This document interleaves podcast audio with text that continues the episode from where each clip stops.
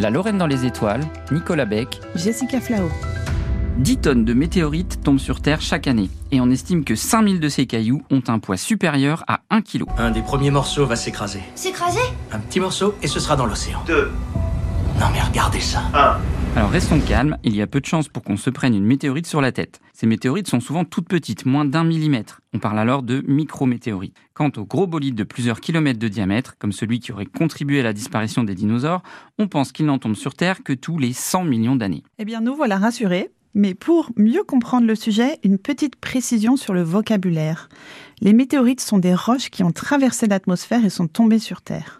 Mais toutes n'arrivent pas jusqu'au sol. On parlera alors de météore quand un petit objet spatial laisse une traînée lumineuse dans le ciel. Ce sont les fameuses étoiles filantes et autres bolides. Ces traînées lumineuses peuvent être produites par des roches qui entrent dans notre atmosphère, mais aussi par des poussières issues de comètes. Chaque année, la Terre qui tourne autour du Soleil passe régulièrement dans un nuage de poussière qui proviennent de comètes. Ça arrive en mai, en novembre, mais la période la plus connue, c'est ce moment. Autour du 12 août, la Terre traverse un nuage de poussière qui s'appelle les Perséides, ce qui donne l'occasion à tout le monde d'observer facilement des étoiles filantes. Les plus gros fragments de la comète Clark vont très bientôt entrer dans notre atmosphère. Tout à fait. Et il y a de fortes chances Toujours pareil. que le spectacle soit impressionnant. Revenons à nos météorites, ces roches qui ont chauffé dans l'atmosphère et qui sont tombées sur Terre, à quoi ressemblent-elles? Si vous avez l'occasion d'en voir une, vous remarquerez qu'elle présente une surface noircie, qu'on appelle croûte de fusion. Les météorites ont souvent des arêtes émoussées et paraissent lourdes car elles contiennent des grains de métal. Mais ce n'est pas toujours si simple de les reconnaître. Et non, ce n'est jamais si évident d'identifier catégoriquement une météorite. Bien souvent, il faut passer par une analyse géochimique et c'est le genre d'étude que l'on fait au Centre de recherche pétrographique et géochimique, le CRPG, un laboratoire de Nancy. On peut apprendre beaucoup de choses sur la composition des météorites grâce à nos instruments uniques en France. Ces derniers permettent par exemple d'identifier des météorites qui proviennent de la Lune ou de Mars, ce qui est très pratique pour les chercheurs qui veulent comprendre la formation et l'histoire géologique de ces corps. Les météorites sont donc très précieuses pour les chercheurs, mais sur Terre, on ne les trouve pas si facilement. Celles et ceux qui les étudient savent qu'on les trouve plutôt dans les zones désertiques, dans le sable de l'Atacama au Chili par exemple, ou encore sur les surfaces blanches de l'Antarctique, tout simplement parce qu'on les repère aisément. Un caillou foncé sur la neige, ça ne se rate pas. On peut aussi tenter de les repérer dès leur chute et ne pas attendre le coup de chance.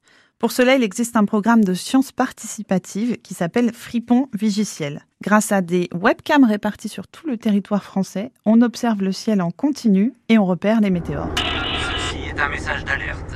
Des débris de petite taille devraient percuter le nord de l'État de New York et la ville C'est pas là où on est Canada. Cherchez un abri immédiatement. À Nancy, au CRPG, mais aussi au Planétarium d'Épinal, il existe deux caméras qui contribuent à cette recherche. Ce programme permet au public de participer aussi en signalant d'éventuelles chutes de météorites qui auraient été repérées.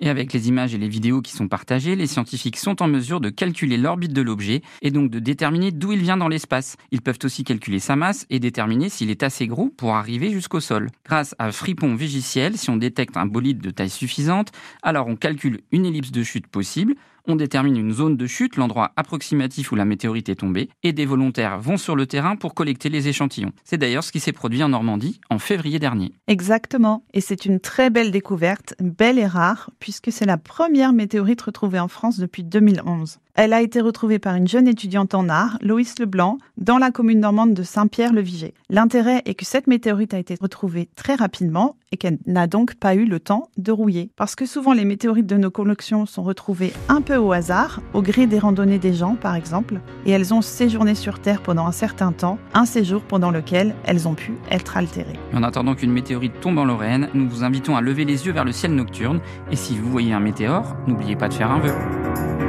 Cause you're a sky, cause you're a sky full of stars. Cause you light up the path.